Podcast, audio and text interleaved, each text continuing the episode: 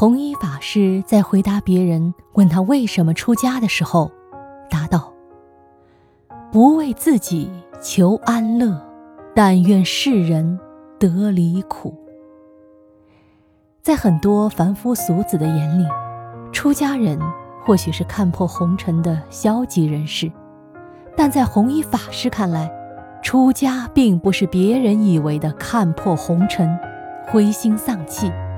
也不是去贪图享受，而是去帮助世间所有的人，希望众生能够摆脱情绪带来的烦恼，这才是真正出家的意义。弘一法师的这种境界，想必理解佛法的人或者内心存有慧根的人是会懂得的。在出家前。他曾给妻子写了一封书信作为告别，信里写道：“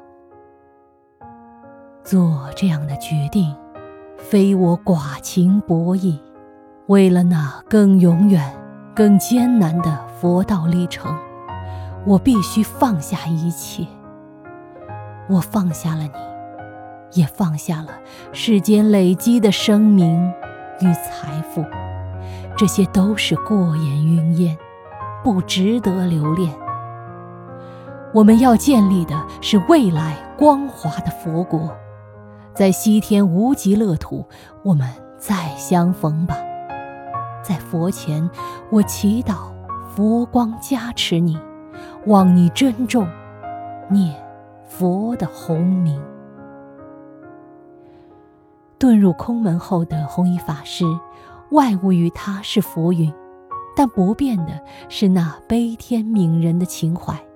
伴随一盏青灯，弘一法师汇编出护生画集，劝人们从善戒杀，爱惜生命。日寇侵袭时，他没有独善其身，而是集众演讲，尽一己之力渡劫众生。他每日写下“念佛不忘救国”的条幅数百，任人取去。他还勇敢地前往战火最集中的地方宣传佛法，开坛讲经，鼓舞在苦难中的同胞。当他的弟子丰子恺劝他避一避时，他说了四个字：“为法舍身。”在弘一法师眼里，战乱。正是他为国民献身的契机，因为这种时候恰是众生最苦之时。作为佛门中人，此时不去解众生之苦，更待何时呢？不为自己求安乐，但愿世人得离苦。弘一法师用自己的实际行动践行着信仰，也践行着自己的出家誓言。